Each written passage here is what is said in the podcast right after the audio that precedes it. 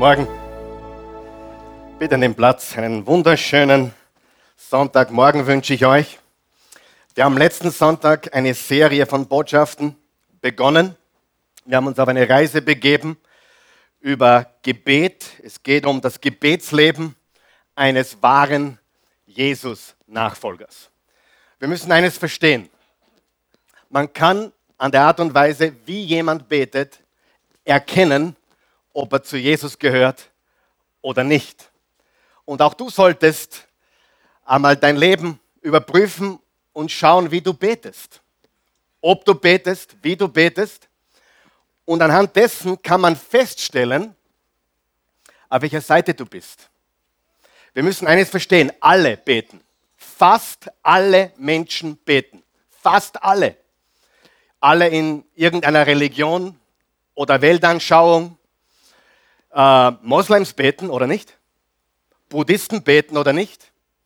Hindus beten, Christen beten, so gut wie alle Menschen auf der Welt beten zu irgendeiner Zeit irgendetwas. Stimmt das? Die wichtige Frage ist, wie beten wir, warum beten wir und was beten wir? Und wir haben letzten Sonntag eine Behauptung aufgestellt, nämlich, dass es keine andere Gewohnheit gibt im Leben eines Jesus-Nachfolgers wie ein intensives, persönliches, inniges Gebetsleben. Keine andere Gewohnheit, glaube ich, und ich bin mir da ziemlich sicher. Und ich habe mich entschlossen, ein ganz starker Beter zu werden. Wer ist mit dabei? Ja? Drei von euch, super. Die anderen nehmen noch mit, wahrscheinlich. Aber das ist wirklich kein Witz, das ist wirklich ernst. Es gibt keine andere Gewohnheit. Nicht das tägliche Buch, was du liest, nicht die Predigt, die du hörst. All das sind wichtige Dinge.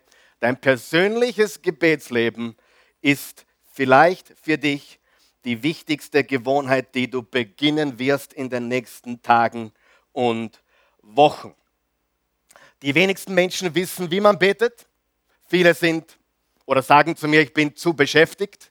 Darf ich dazu was sagen?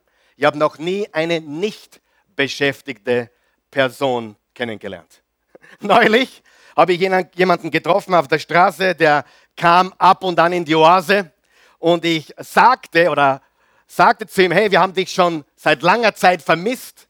Wo bist du?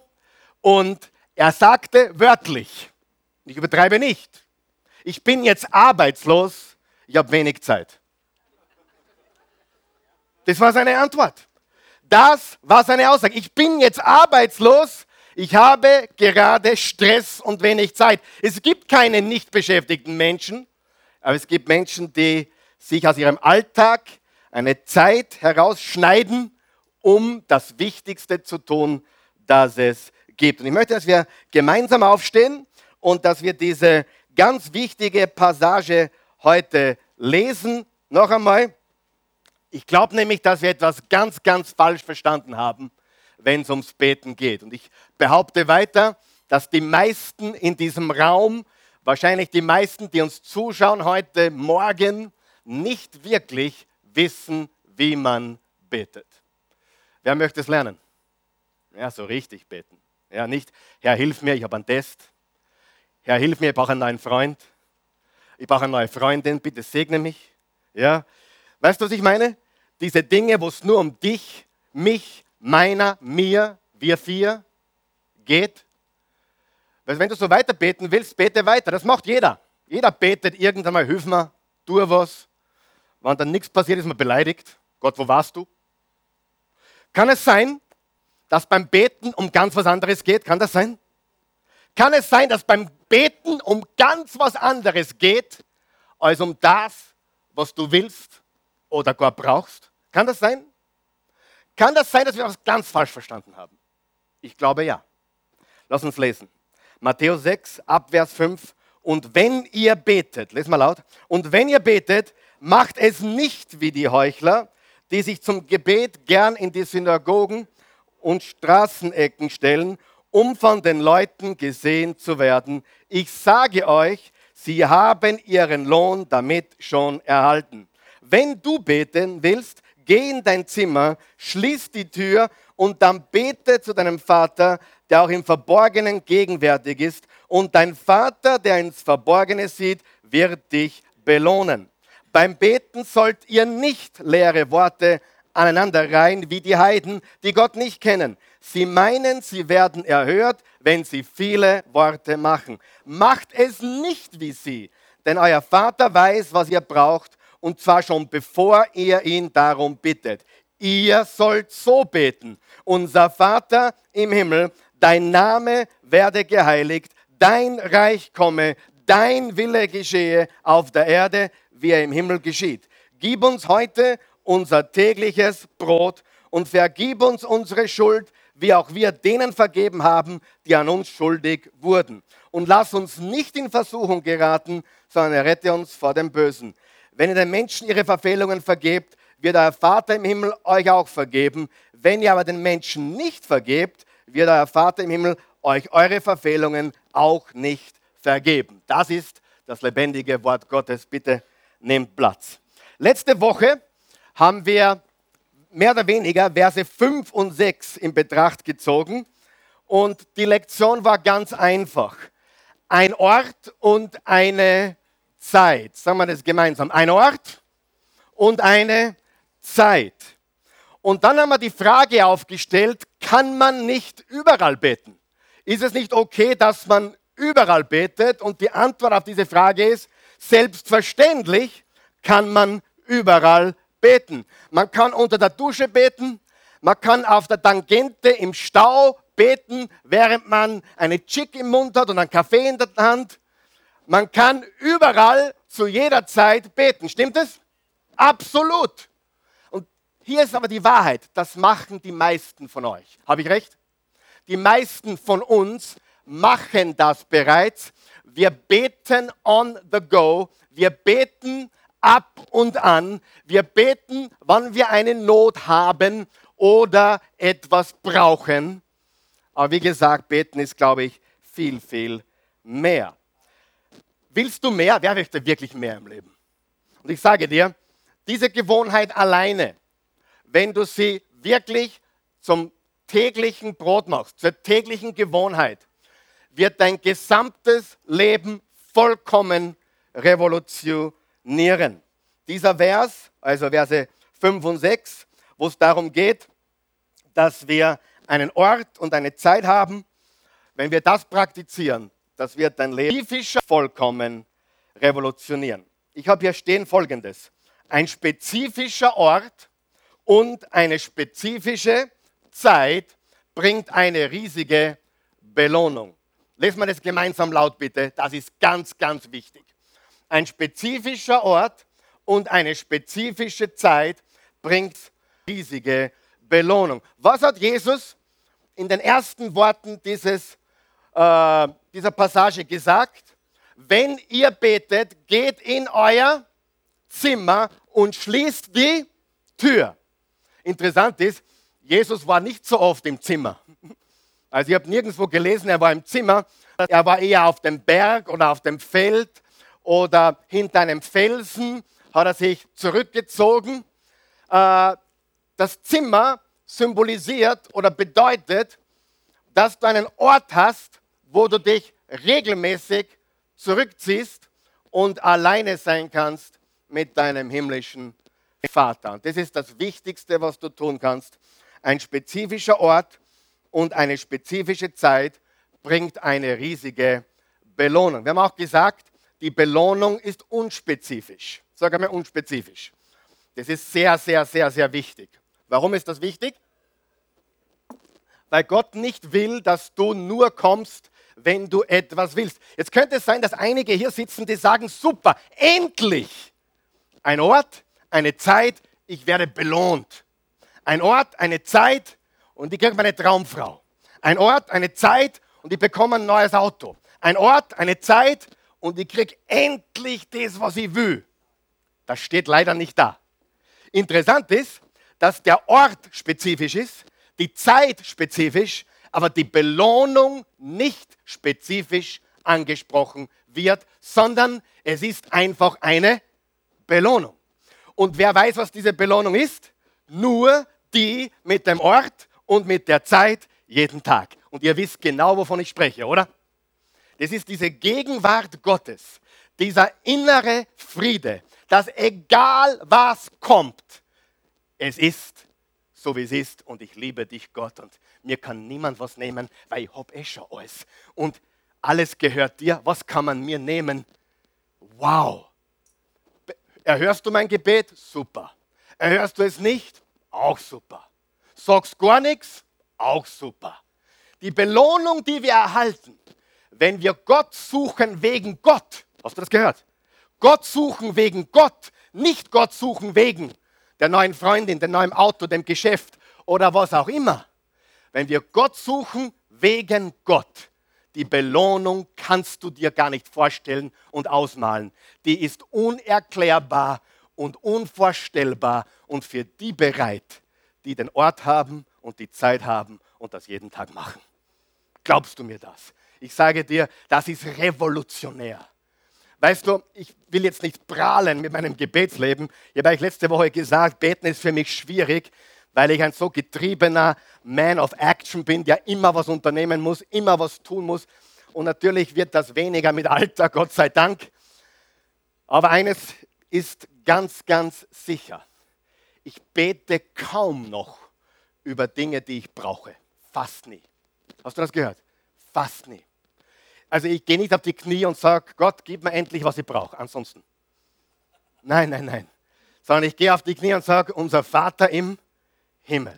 Geheiligt werde dein Name.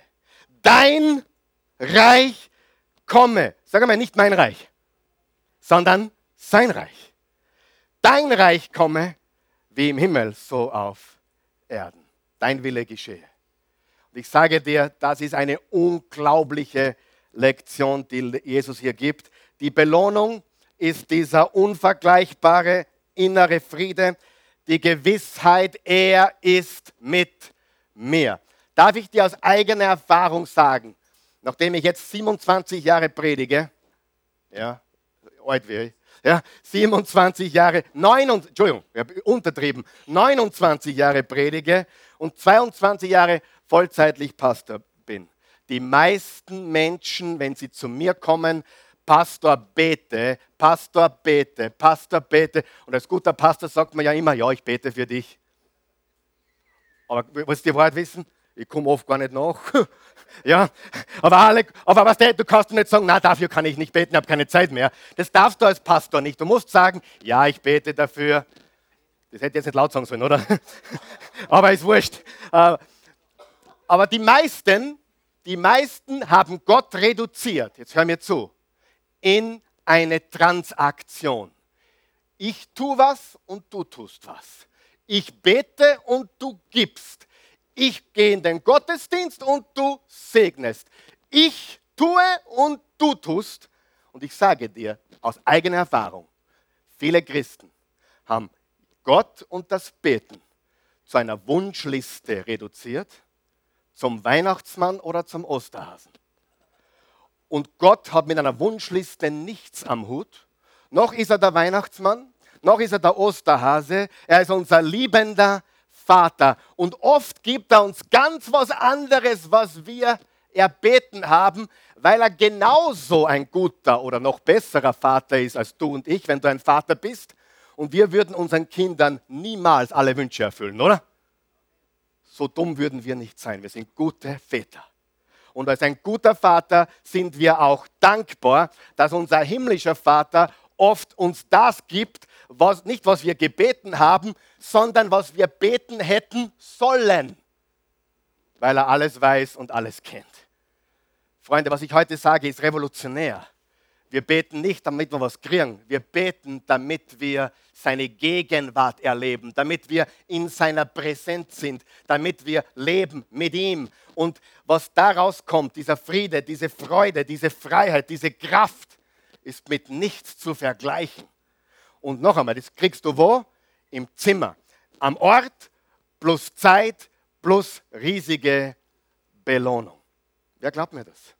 Das ist so unendlich wichtig. Sie, einige, einige grinsen von einem Ohrwaschel zum anderen. Einige sitzen hier, die könnten eine Banane seitwärts essen. Ja? Äh, warum? Weil du genau weißt, was ich sage. Du, du weißt, sie viele sitzen nur da und sagen, hm, klingt interessant, hm, geht mir irgendwie links oder rechts vorbei, hm, ich kenne Gott gar nicht. Dazu gibt es die Gelegenheit am Anschluss. Aber die meisten Gläubigen, die irgendwie gläubig sind, tun, beten oder gehen zu Gott in der Not. Dürfen wir das? Sagen wir ja. Aber ist das die, die, das gesamte Spektrum des Betens? Nein. Kommt dem Vater unser vor, gib uns heute unser tägliches Brot? Ja. Sollen wir beten für unsere Nöte, für unser Reich, für das, was wir brauchen? Ja. Aber beginnen wir dort? Sag einmal, nein. Wir beginnen mit unser Vater seine unvergleichbare Gegenwart.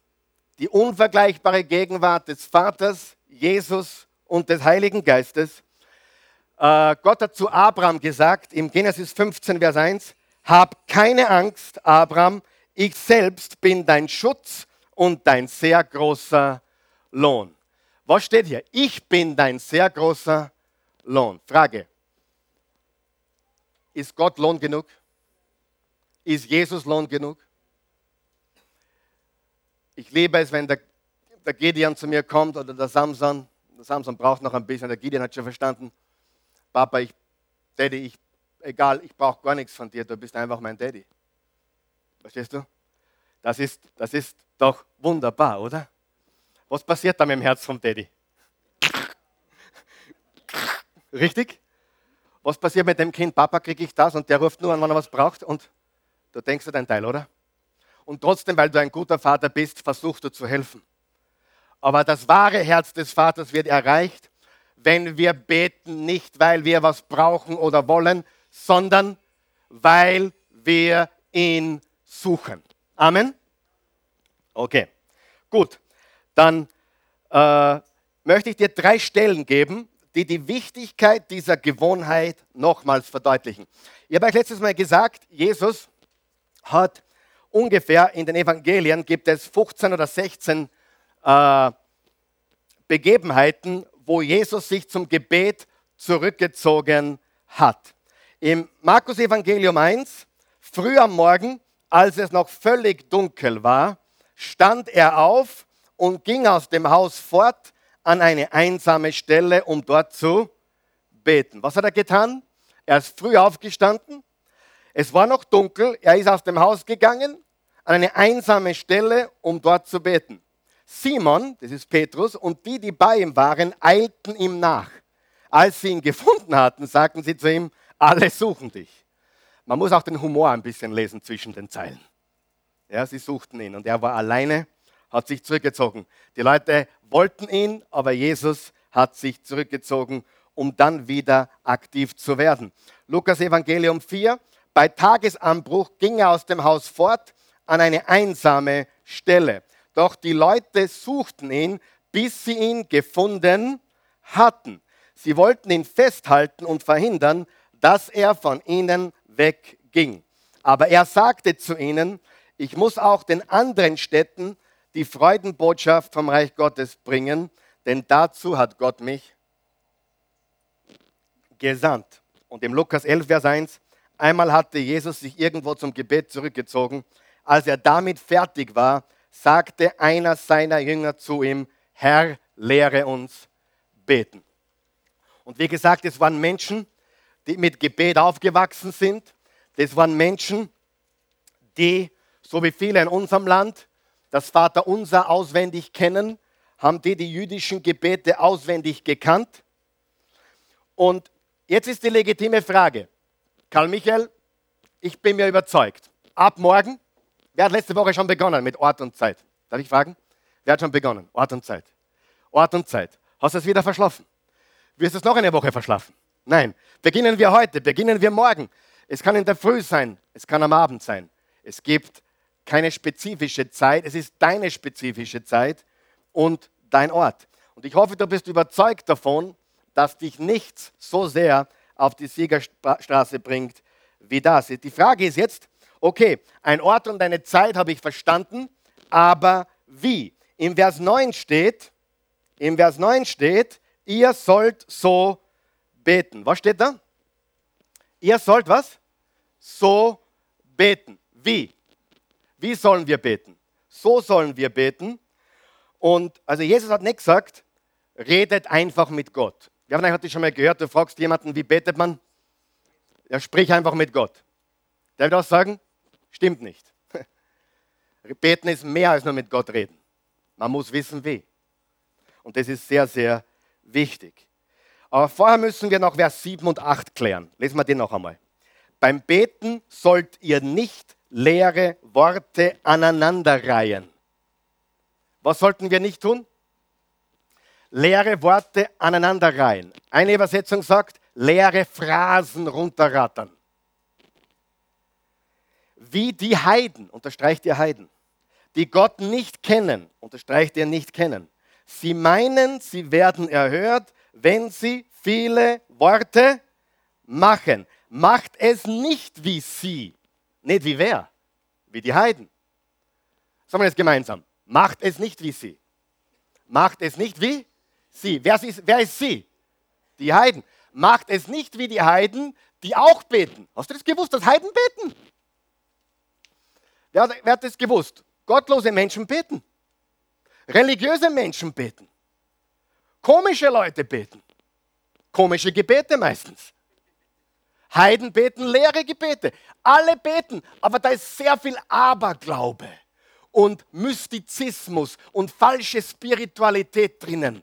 Wie oft treffe ich in Österreich jemanden, der in der Esoterik festhängt und mir von seiner Spiritualität erzählt und was er nicht, wie er, die Engel anbetet oder den Engel Michael oder irgend sowas Komisches. Und ich sage dir, die Menschen beten, aber sie wissen nicht wie. Und eines ist auch ganz klar, sie reihen leere Worte aneinander. Eine andere Übersetzung sagt, sie plappern. Sie plappern. Sie meinen, sie werden erhört, wenn sie viele Worte machen. Macht es nicht wie sie. Denn euer Vater weiß, was ihr braucht. Und zwar schon bevor ihr ihn darum bittet. Komisch, oder? Wenn er eh weiß, was ich brauche, warum soll ich dann beten? Bingo! Du denkst mit, endlich denkt er mit. Wenn er eh alles weiß, warum soll ich bitten? Kann es sein, noch einmal, dass es beim Beten um viel, viel mehr geht, als darum, dass er deine Wünsche und Nöte und was du brauchst erfüllt? Kann es sein? Er weiß alles, was du brauchst. Glaubst du, er weiß nicht, was dir fehlt? Glaubst du, er weiß nicht, dass dein Teenager gerade Probleme macht? Glaubst du, er weiß nicht, dass das Konto gerade im Minus ist? Glaubst du, er weiß nicht, dass dein Mann nicht zum Aushalten ist? Glaubst du, er weiß das nicht? Er weiß alles, bevor wir ihn darum bitten. Und das bestätigt genau den Punkt. Wir beten nicht, weil wir für uns was wollen. Wir beten, weil wir unseren Vater lieben. Halleluja. Ich weiß, das ist eine ganz andere Kategorie. Weil die meisten Christen, noch einmal, die meisten Christen, jetzt werdet ihr mich vielleicht steinigen, beten wie die Heiden. Sie plappern. Nicht, weil sie nicht zu Jesus gehören, sondern weil sie einfach nicht wissen, wie, weil ihnen niemand gezeigt hat, wie man betet und weil sie den Vater noch nicht als Vater kennen. Ist es möglich, Gott als Retter zu kennen, aber nicht als Vater? Ist das möglich? Vielleicht bist du aufgewachsen in einer Familie, wo die Vaterbeziehung geschädigt war und der Papa war nichts anderes wie, ja, dein Produzent vielleicht, dein Schöpfer. Interessant ist, Jesus sagt, betet so, unser Vater, nicht unser Schöpfer. Ist er unser Schöpfer? Ja. Aber er hat nicht gesagt, betet unser Schöpfer, sondern betet unser Vater. Das ist ein ganz anderer Level, oder? Kann man Gott als Schöpfer kennen? Kann ein ungläubiger Mensch eine Erfahrung mit Gott haben? Ja. Vor allem Großglockner. Vor allem Großglockner. Und du siehst Gott als Schöpfer. Amen. Fahr, den, fahr zum Grand Canyon in Amerika und du siehst Gott den Schöpfer. Im Römer 1 steht, dass alle, die die Schöpfung ehrlich betrachten, zu dem Schluss kommen müssen, dass es einen Schöpfer gibt. Da steht im Römer 1, niemand ist entschuldbar. Jeder, der die Schöpfung betrachtet, sei es der Wolfgangsee, der Mondsee oder die Adria oder der Großglockner, jeder, der die Schöpfung betrachtet, muss zum Schluss kommen, da gibt es einen Schöpfer.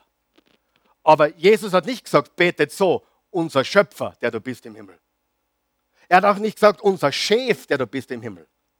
Manchmal wollen mir Leute beeindrucken und sagen, ja, ich mache mir das mit dem Chef aus. Sage ich, von was, vom Chef?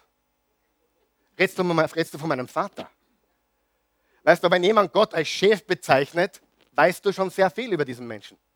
Du weißt sehr viel über die Transaktion. Was kriegt man vom Chef? Darf ich fragen? Vom Chef kriegst du Gehalt überwiesen und wenn es dann das Geld am Konto ist, sagst du nicht, Halleluja, super, danke Chef, dass du mir das Geld überwiesen hast. Du sagst, das habe ich mir verdient. Richtig? Das gehört mir. Ich habe hart dafür gearbeitet. Du bist mein Chef. Ich habe gearbeitet. Ich leiste, du leistest. Und das ist unsere Beziehung. Versteht ihr, was ich sage? Das ist unheimlich wichtig. Weil viele reden von Jesus als Chef oder Meister. Aber Jesus sagt hier, ihr sollt so beten. Unser Vater. Und heute wollen wir nur reden über unser Vater. Wir haben jetzt zwei Sachen geklärt. Das erste, was wir geklärt haben, ist, sagen wir es gemeinsam, ein Ort und eine Zeit. Sagen wir es laut. Ein Ort und eine Zeit ist eine riesige Belohnung. Und das zweite, was wir schon gelernt haben, was ich jetzt noch unterstreichen möchte, ist, es gibt zwei Arten zu beten.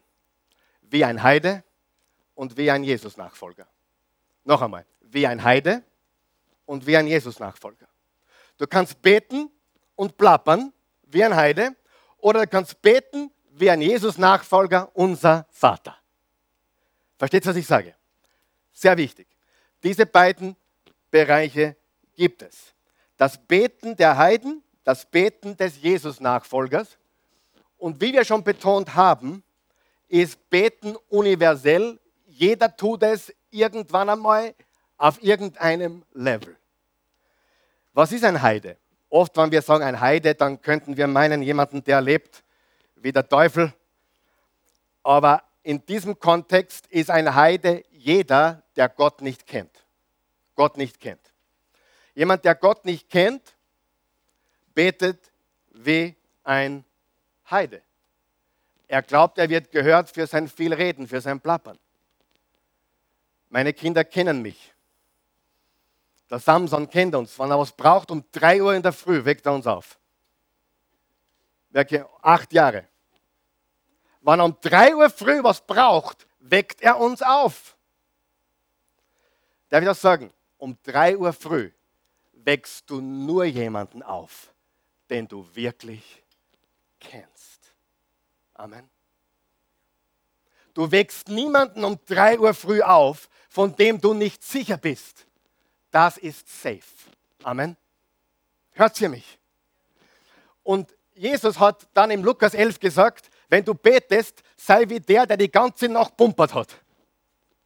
Zu dem kommen wir später, in einer späteren Lektion nochmal. Der hat die ganze Nacht pumpert, bis der da drinnen endlich aufgemacht hat. Seht, es tut nur jemand, der die Person kennt, die er um 3 Uhr früh aufweckt, oder? Das macht kein Heide. Das macht ein Kind.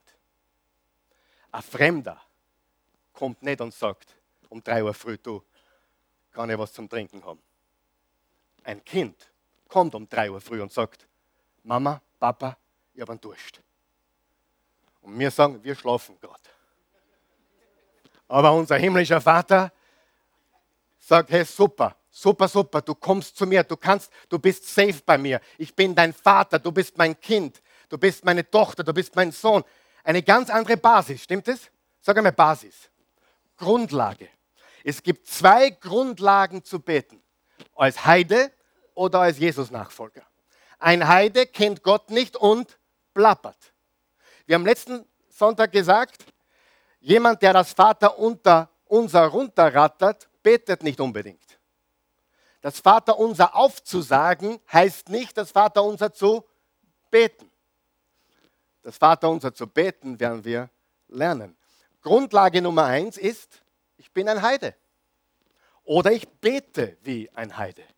Und Jesus sagt, ihr seid meine Nachfolger, betet nicht, sag mal nicht, nicht wie die Heiden, die plappern und immer das Gleiche wiederholen und auswendig gelernt haben,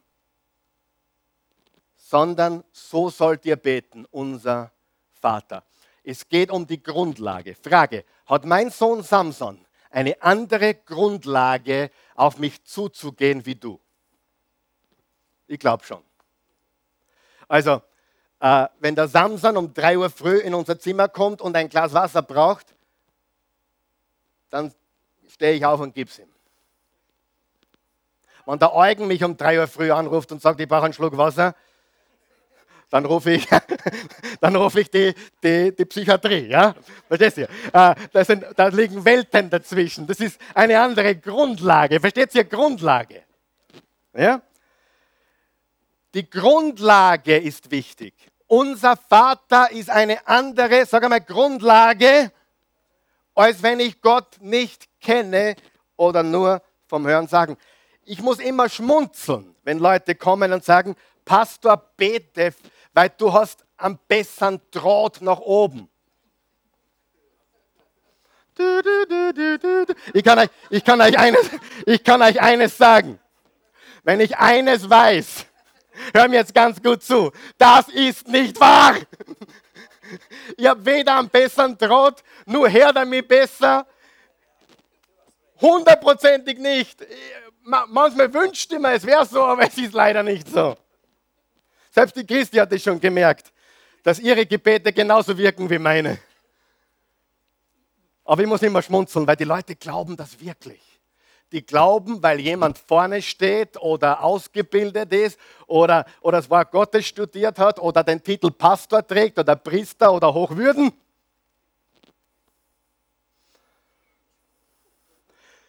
Jetzt bedeutet das, oh, der hat einen besseren Draht.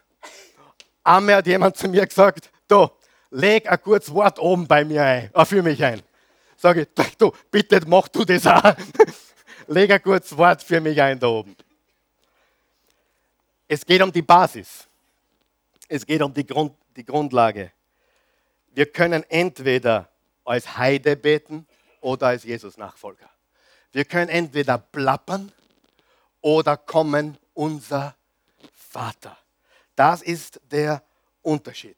Ich gebe euch jetzt ein Beispiel. Hör mir gut zu, was ich sage. Jede Beziehung, die Beziehung, die wir haben, die wir haben, die ich mit der Christi habe, die wir haben, jede Beziehung in diesem Raum beruht auf einer Grundlage. So, zum Beispiel, stell dir vor, du bist als Tourist in Wien. Du bist als Tourist in Wien unterwegs und du fährst mit der U-Bahn. Du bist zum ersten Mal in Wien und fährst zum ersten Mal U-Bahn in Wien. Und du möchtest unbedingt den Stephansplatz sehen, aber du weißt nicht, ob du in der richtigen U-Bahn bist. Frage, darf man jeden beliebigen Menschen in der U-Bahn ansprechen und sagen, entschuldigen Sie, bin ich in dieser U1 richtig zum Stephansplatz? Darf man das? Habe ich die Grundlage, mit einem wildfremden Menschen das zu fragen. Darf ich, richtig, die Grundlage ist da. Ist eine seichte Grundlage, aber die Grundlage ist da. Darf ich zu jedem beliebigen Menschen auf der Straße sagen, geh, entschuldigen Sie bitte, wie spät ist es denn? Darf ich das? Habe ich die Grundlage? Darf ich zum, zur selben Person in der U-Bahn, stell dir mal vor, du bist in der U-Bahn, stell dir bildlich vor, bist in der U-Bahn und gehst hin und sagst, entschuldigen Sie, Gehen wir einen Kaffee trinken? Geht es? Äh, äh. Richtig? Warum geht das nicht? Weil die Basis nicht, die Grundlage ist nicht da. Darf ich zum Stefan sagen, Stefan, gehen wir mal einen Kaffee trinken? Darf ich das? Ja? Darf ich, hundertprozentig, oder? Weil wir kennen uns. Du, darf ich, haben wir die Grundlage zu sagen, du Stefan, du hast ein klasse Auto, leihst mir es drei Monate? Die Grundlage haben wir nicht. Hat, die Christi die, hat der Gabriel die Grundlage, mich zu fragen, du Papa, ich brauche dein Auto für Wochen, darf ich es haben? Was sage ich als Papa? Sicher. Ich bin ein guter Papa. Und ich habe eines gemerkt, Autos sind nur Blech. Und wenn ich die Kinder glücklich machen kann und sie zur Verantwortung erziehen kann, dann dürfen sie mit jedem Auto fahren. Da habe ich kein Problem damit, ehrlich. So, der Punkt ist der, ganz ein wichtiger Punkt. Die, Basis jeder Beziehung ist Grundlage. Also ist jede Beziehung eine Grundlage. Wenn ich die Christi in der U-Bahn treffe, zufällig, er wird zu ihr hingehen und sagen, du, wie spät ist es? Ja. Darf ich ihr einen Kuss geben in der U-Bahn? Ja. Darf ich ihr ins Ohr flüstern, fahren wir heim? Ja. Ha, ha, na sicher. Habe ich diese Grundlage mit einem wildfremden Menschen in der U-Bahn? Nein. Mit wie spät ist es und wo ist der Stephansplatz, ist die ganze Bandbreite, was erlaubt ist, oder? Ich kann, ich kann zu Christi sagen, geh, leih mal kurz einmal dein Handy.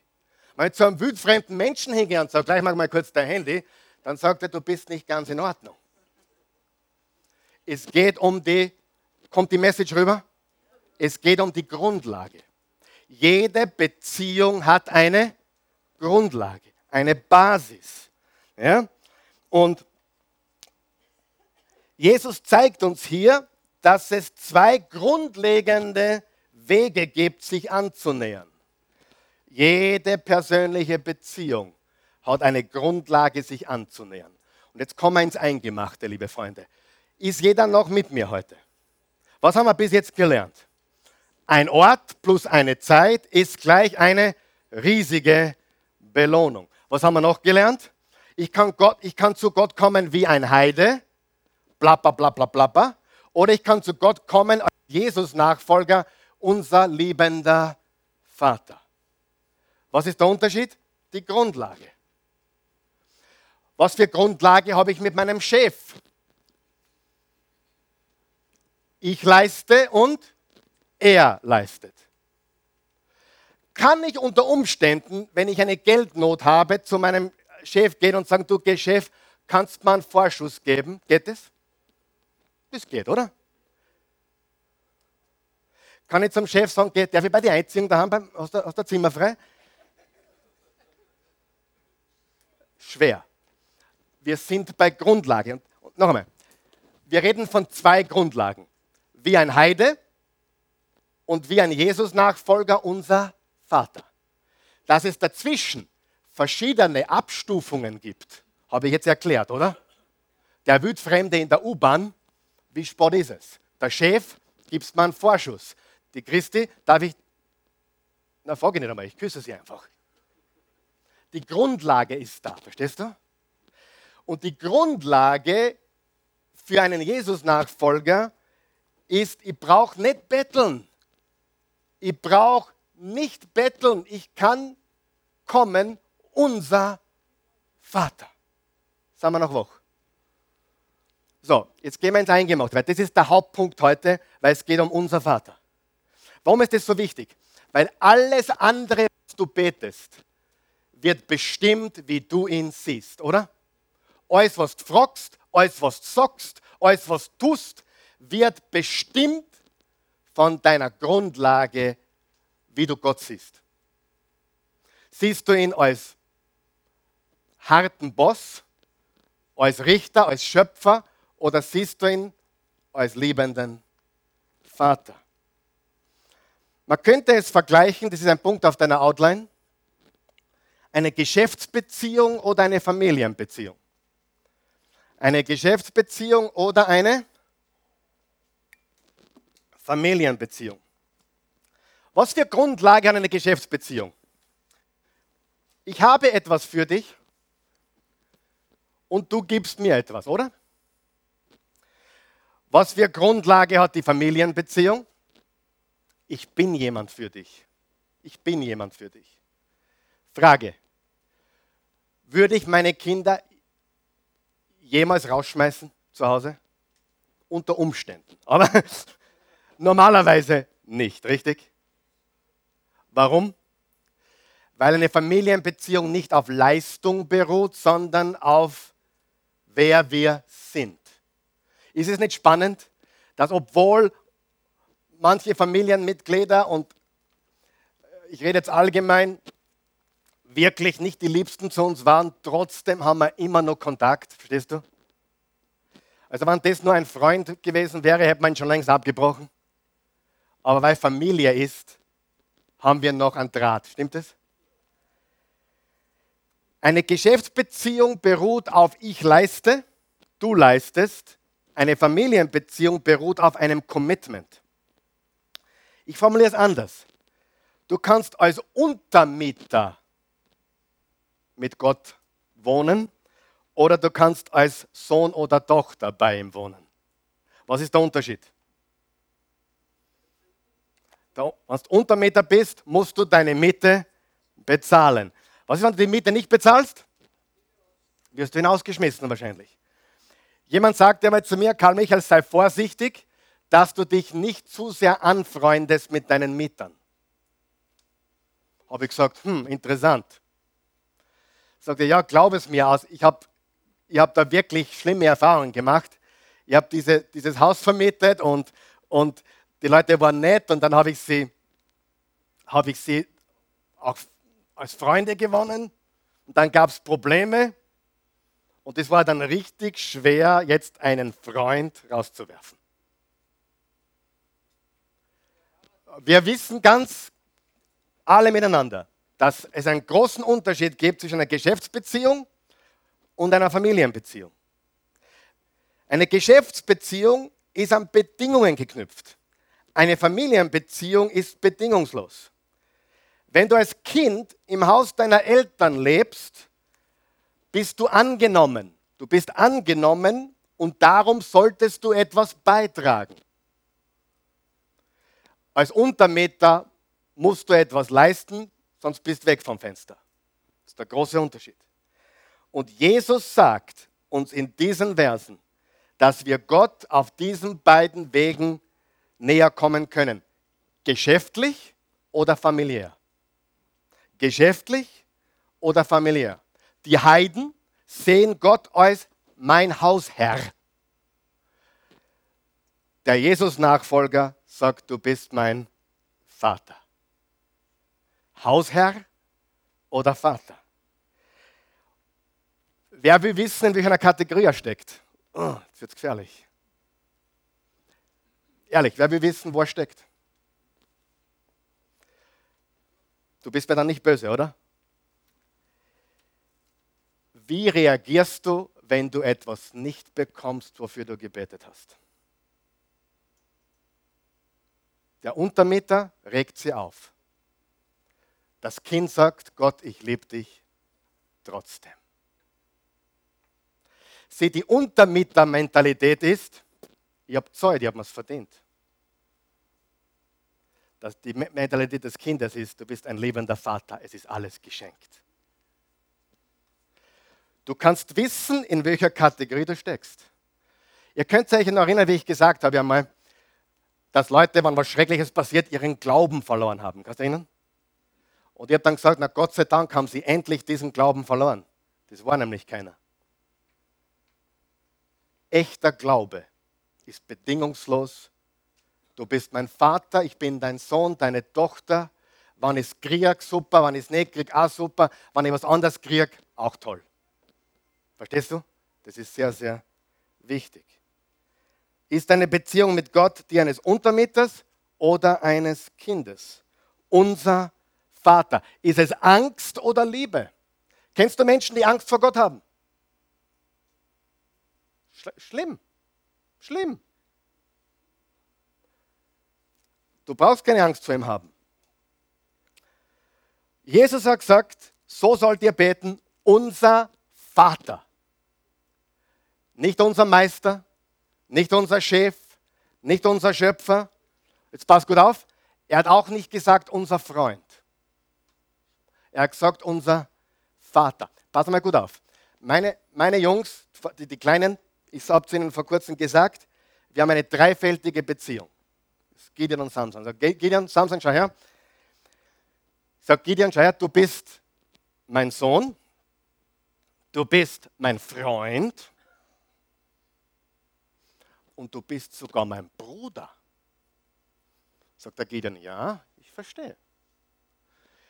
Sage ich wirklich? Und dann hat er mir erzählt, ja, ich bin dein Sohn, weil du mein Vater bist. Sehr gescheit. Du bist mein Freund, weil wir einfach Freunde sind.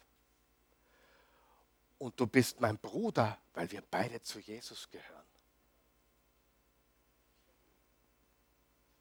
Ist das nicht cool? Aber interessant ist, Jesus hat gesagt, so sollt ihr beten. Unser Vater. Nicht Meister, Chef, Herr, Gott, Richter, Schöpfer und auch nicht Freund. Ich sage dir warum. Freunde sind nicht bedingungslos. Ich weiß, jetzt habe ich einigen in Luftballon schon ge geplatzt heute, oder? Jeder von uns weiß, dass eine Freundschaft letztendlich, sagen wir ganz ehrlich, oder? Eine Kreuzung ist, ein Hybrid ist von Familie und Geschäft. Also von, von familiär und geschäftlich. Ich meine, sagen wir ganz ehrlich, wenn da die Freundschaft nichts mehr bringt, dann warte mal, wie lange die Freundschaft noch haltet. Ja, come on. Erlebt es, nicht, nicht, erlebt es nur ich?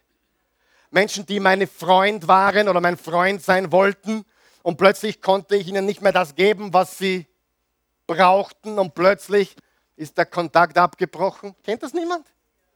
Sie, so, wer von euch weiß, echte Freunde haben wir einen, zwei, wenn du drei hast, bist du Weltklasse.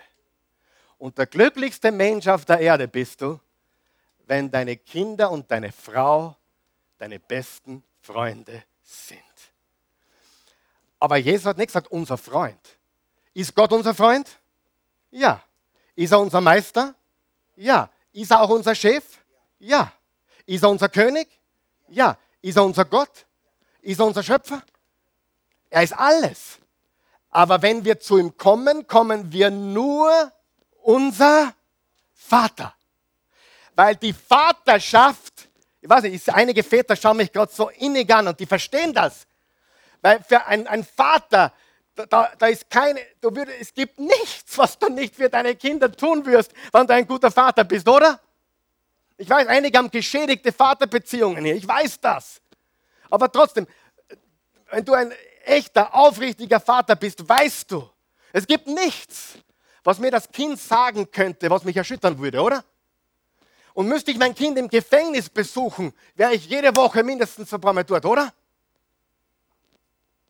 Weil es Vater ist und nicht Freund, Meister, Chef, unser Vater. Sag einmal Grundlage. Grundlage. Auf welcher Grundlage kommst du zu Gott? Viele von euch sehen Gott als Chef, als Meister, als Schöpfer, alles richtig. Vielleicht sogar als Freund. Gott, du bist mein Freund, du schenkst mir alles. Ja, ich weiß, die Christi singt besser, aber, aber er ist mein himmlischer Vater. Da könnte man jetzt sieben Wochen drüber reden unser Vater. Nicht nur heute, unser Vater. Das ist die Grundlage, wie wir Gott approachen, wie wir zu ihm kommen, wie wir uns ihm nähern. Christ zu sein bedeutet adoptiert zu sein. Im Johannes 1, Vers 12 steht, alle, die ihn aufnahmen und an ihn glaubten, gab er das Recht, Kinder Gottes zu heißen. Du musst das verstanden haben. Ich habe einen Freund in Amerika, der hat jetzt im August ein Mädchen adoptiert aus Kyrgyzstan, du es, oder? Kyrgyzstan, ist das richtig? Also südlich von, von, von Kasachstan. Kyrgyzstan, glaube ich, heißt es. Adoptiert, drei Jahre daran gearbeitet, drei Jahre, zweimal im Jahr hingeflogen ins Waisenhaus. Drei Jahre hat es gedauert, dieses Kind zu adoptieren ist schwach, ist, ist ein bisschen zurück noch vom Denken, spricht kein Wort Englisch. Und seit einigen Wochen ist es jetzt, seit einer Woche nicht einmal, ist es in Tulsa, Oklahoma und beginnt ein komplett neues Leben. Stell dir das vor, ein Mensch, der herausgerissen wurde aus einem Land, nennen wir es Finsternis, ne, nur das Bild nicht, ne, herausgerissen. Das ist, was mich beim Adoptieren, ich habe zu Christi oft gesagt, lass uns einmal adoptieren auch. Warum? Du veränderst das Leben eines Menschen. Oder? Dieses Mädchen würde komplett anders aufwachsen im Waisenhaus als jetzt in Oklahoma, oder? Wird in einen amerikanischen Kindergarten gehen. In drei, vier Jahren wird niemand mehr merken, dass sie nicht von Amerika ist.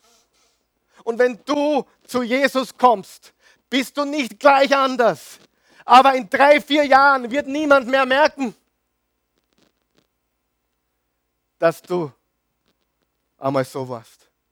Wer von euch weiß, wenn, wenn ein Kind adoptiert wird, jetzt pass auf, das Kind hat dazu nichts beigetragen, oder? Null! Null beigetragen. Es wird herausgerissen von der Liebe von Eltern, von Vater, Mutter, bei Gott Vater. Und dann beginnt ein komplett neues Leben. Und Kirgistan und Tulsa, Oklahoma. Ich will nicht sagen Himmel und Hölle, aber, äh, aber da liegen Welten. Und noch einmal, die ist jetzt drei Jahre. In zwei Jahren merkt niemand mehr, wer, wo sie her ist. Komplett amerikanisiert, komplett neu. Und das ist, was Christsein bedeutet. Christsein bedeutet nicht, ich werde ein besserer Mensch. Christsein bedeutet, ich wurde adoptiert. Ich bin ein Sohn, ich bin eine Tochter, ich bin adoptiert. Und wenn man ein Adoptivkind aus den schlimmsten Umständen rausnimmt, und richtig behandelt und erzieht, wird das Kind in zwei Jahren anders sein? Und das ist die Liebe des Vaters. Du darfst eines nicht vergessen. Gott vergleicht unsere Beziehung mit ihm mit einer Adoption vom Vater. 100% Ausgangspunkt ist wer? Der Vater. Im Römer 8, Vers 15 steht, der Geist, den ihr empfangen habt, macht euch ja nicht wieder zu Sklaven. Viele beten wie Sklaven, wie Heiden. Dass ihr wie früher in Furcht leben müsstet. Nein, ihr habt den Geist empfangen, der euch zu Kindern Gottes macht. Den Geist, in dem wir aber Vater zu Gott sagen. Das Wort aber ist aramäisch für Daddy. Daddy. Johannes 17, Vers 23. Ich habe einen neuen Lieblingsvers. Sag mal Lieblingsvers. Ich habe einen neuen Lieblingsvers. Jetzt gebe ich dann. Mein neuer, für diese Woche zumindest, mein neuer Lieblingsvers. Jesus betet zum Vater und sagt, denn dann wird die Welt wissen, dass du mich gesandt hast. Jetzt pass auf. Und wird begreifen, jetzt kommt's, dass du sie, wer ist sie? Seine Nachfolger. Dass du sie liebst, wie du mich liebst.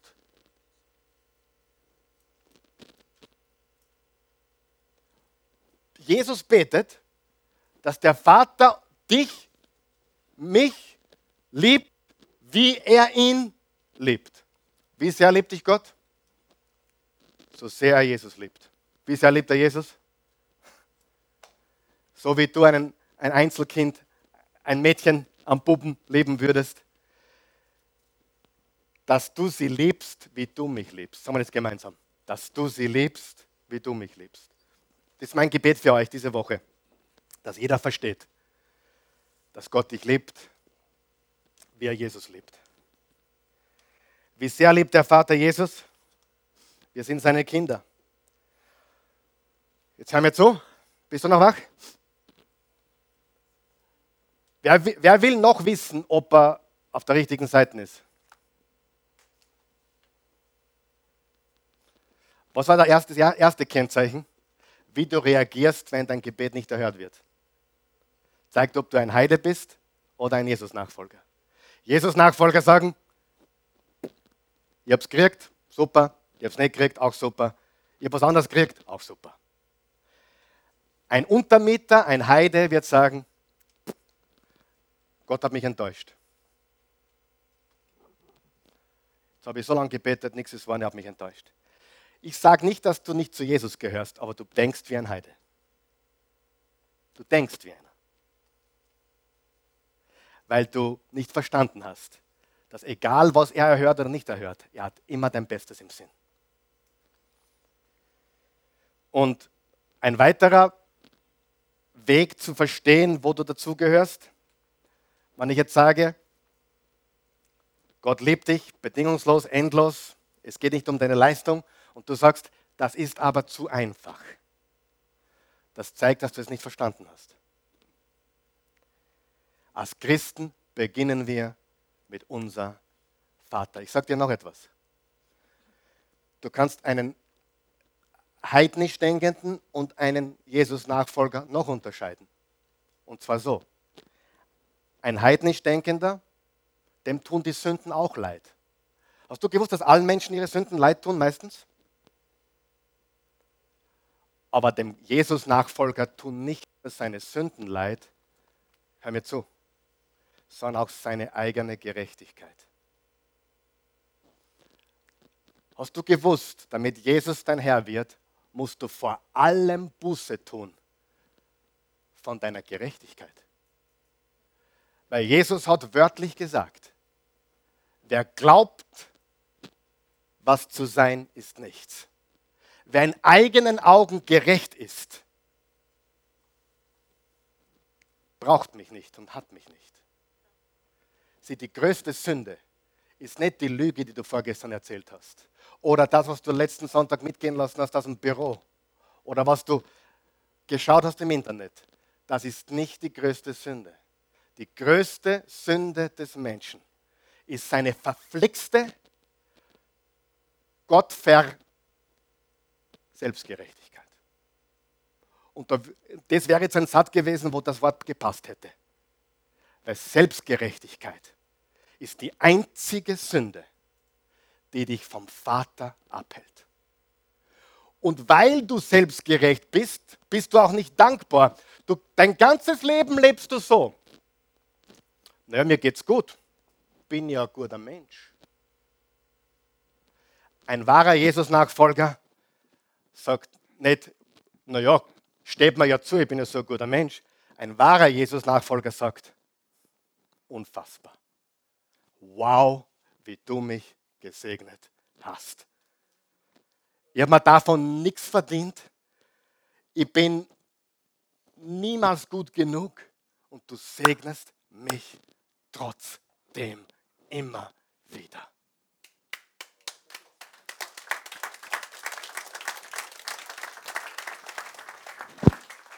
Das ist der mega Unterschied. Alle Menschen, mit denen ich gesprochen habe, tut mir leid, was ich getan habe, tut mir leid, was ich getan habe. Der Unterschied zwischen Jesus-Nachfolger und heidnischem Denken ist, der Heide glaubt, es steht ihm zu, der Jesus-Nachfolger sagt nur, wow, ich bin überwältigt. Dank, danke für deine Großzügigkeit. Unser Vater. Unser Vater. Und wenn du betest diese Woche, nachdem du dir deinen Ort festgelegt hast und deine Zeit festgelegt hast und da jeden Tag hingehst und dich niederkniest und du nicht weißt, was du beten sollst, dann sag einfach, Vater, mein Vater, unser Vater, mein Vater. Und dann sag, geheiligt werde dein Darüber reden wir nächste Woche übrigens. Gott zu preisen, Gott zu loben, Gott zu danken, Gott zu verherrlichen, no matter what. Und das kannst du aber nur, wenn du verstanden hast, die Grundlage ist unser Vater. Wenn er dein Chef ist, wirst du immer Angst haben. Wenn er nur dein Meister ist, wirst du immer unrund sein. Aber wenn du weißt, es ist unser Vater, dann ist egal, was kommt. Wow. Wow. Sieh, ein echter Jesus-Nachfolger ist voll Wow. Ein Untermieter ist, ich habe ja die Miete Zeit, was will er denn? Steht mir ja zu. Pharisäer, sag mal Pharisäer. Unser Vater. Amen. Lass uns aufstehen. Halleluja. Vater im Himmel, unser Vater, wir danken dir, wir loben und preisen dich. Wir geben dir alle Ehre, geheiligt sei dein Name. Gepriesen und erhoben und erhaben bist du. Du bist der Souverän des Universums, du bist der Schöpfer, du bist der Meister, du bist der König aller Könige, du bist der Schöpfer von allem. Und ich hoffe, dass jeder von uns heute verstanden hat, dass du uns eine Einladung aussprichst, zu dir zu kommen, auf der Grundlage unser Vater. Jesus, die Worte damals, die du gesagt hast, nachdem die Jünger dich gefragt haben, lehre uns beten, diese beiden Worte, unser Vater, der du bist im Himmel, nur diese beiden Worte, unser Vater, sind revolutionär. Und es verändert jeden Bereich unseres Lebens. Weil Gott, du bist Liebe. Und wir brauchen keine Angst vor dir haben. Du bist ein liebender Vater, du bist ein gütiger Gott. Nein, du gibst uns nicht alles, was wir beten. Nein, nein, das tust du nicht. Du weißt, was wir brauchen und du weißt, wann wir es brauchen. Freunde, ich gebe euch ein Beispiel noch zum Abschluss. Ich kenne eine Frau, die ist jetzt 50 Jahre alt. 50 Jahre. Und lebt ihr ganzes Leben mit Jesus in Oklahoma. 50 Jahre. Seit dem 18. Lebensjahr, sie ist eine hingegebene, gläubige Jesus-Nachfolger, seit dem 18. Lebensjahr betet sie für den richtigen Mann. Jetzt mit 50 hat sie geheiratet. Sie hat gesagt, da waren viele Männer irgendwann einmal dazwischen da. Aber sie hat gewartet für Gottes Richtigen und Besten. 32 Jahre. Du sagst jetzt die Arme. hat so lange warten müssen. Die Frau ist so voller Freude, so voller unfassbarer Freude, weil sie hat sich aufgespart für diesen einen Mann hat alle in die Wüste geschickt. Und nach 32 Jahren, wo niemand mehr daran geglaubt hat, dass was wird, hat Gott ihr Gebet erhört auf eine Art und Weise, die hätte sie sich nie vorstellen können. Wer von euch glaubt, Gottes Timing ist manchmal einfach anders. Du betest, dass jemand zurückkommt oder jemand weggeht. Du betest für ein Baby und dann wird es jahrelang nichts und plötzlich wird es was. Nach 15 Jahren, nach 20 Jahren. Weißt du, das Schöne daran ist, wenn man betet, unser Vater ist, dass man keinen Stress hat, dass man es nicht eilig hat, dass man Gott vertraut. Kommt's, kommt's nicht, kommt's anders. Geheiligt sei dein Name. Aber das geht nur, wenn ich weiß, unser Vater. Wenn du hier bist heute Morgen und du kannst das nicht sagen, weil du Jesus Christus nicht kennst. Die Bibel sagt unmissverständlich. So sehr hat Gott die Welt geliebt, die Menschen geliebt, dass er einen einzigen Sohn gab, damit jeder, der an ihn glaubt, nicht verloren geht, sein ewiges Leben hat. Der Weg zum Vater ist Jesus. Sieh, Jesus zeigt uns nicht Gott, Jesus ist der Weg zu Gott. Er hat gesagt, ich bin der Weg, die Wahrheit und das Leben. Niemand kommt zum Vater. Zu wem? Zum Vater außer durch mich. Klingt engstirnig, klingt schmal, aber es ist die Wahrheit. Ich habe mein ganzes Leben darauf gesetzt, dass Jesus der ist, der gesagt hat, dass er ist. Niemand kommt zum Vater außer durch mich. Du kannst jede Religion der Welt studieren, jede. Die trauen sich alle nicht zum Vater kommen. Gott ist ja zu groß und zu mächtig und zu, zu, zu beeindruckend, dass wir ihn Vater nennen dürfen. Ist Gott beeindruckend? Ja, aber wir dürfen trotzdem zum Vater kommen. Und der Weg ist durch Jesus. Und wenn du das möchtest, im Römer 10, Vers 9 steht, wenn du mit dem Mund bekennst, Jesus ist Herr, und mit dem Herzen an seine physische Auferstehung von den Toten glaubst am dritten Tage und das öffentlich sagst, bist du ein neuer Mensch. Römer 10, Vers 13, jeder, der den Namen des Herrn anruft, ist gerettet. Johannes 1, Vers 11, er kam zu den Seinen, aber die Seinen nahmen ihn nicht auf. Vers 12, alle aber, die ihn aufnahmen und an ihn glaubten, gab er das Recht, Kinder Gottes zu heißen. 1. Johannes 5, Vers 11 und 12, wer den Sohn hat, hat das Leben. Wer den Sohn nicht hat, hat das Leben nicht. Oh mein Gott, lass diese, diesen Moment nicht vergehen, ohne dass du Jesus anrufst. Und dann kannst auch du sagen, unser Vater. Bete, bete mit mir oder mit uns, wenn du möchtest. Guter Gott, ich komme zu dir, wie ich bin. Ein Sünder in Not eines Retters. Jesus Christus, jetzt bekenne ich dich als meinen Herrn und Erlöser. Komm in mein Leben. Mach mich neu. Ich gebe dir mein, so gut ich kann. Und ich empfange dein Leben. Jesus, du bist von den Toten auferstanden. Ich glaube das. Es ist Geschichte. Es ist passiert. Du bist auferstanden. Du lebst. Lebe in mir. In Jesu Namen. Und jetzt, und jetzt kann ich sagen, unser Vater, mein Vater, unser Vater im Himmel.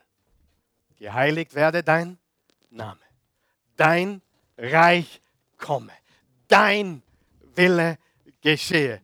Was immer dieser Wille ist, unser tägliches Brot gib uns heute. Und vergib uns unsere Schuld, wie auch wir vergeben unseren Schulden. Wenn du betest, steh nicht auf, bis du jedem vergeben hast und führe mich nicht in Versuchung, sondern erlöse uns von dem Bösen. Denn dein ist das Reich und die Kraft und die Herrlichkeit in Ewigkeit.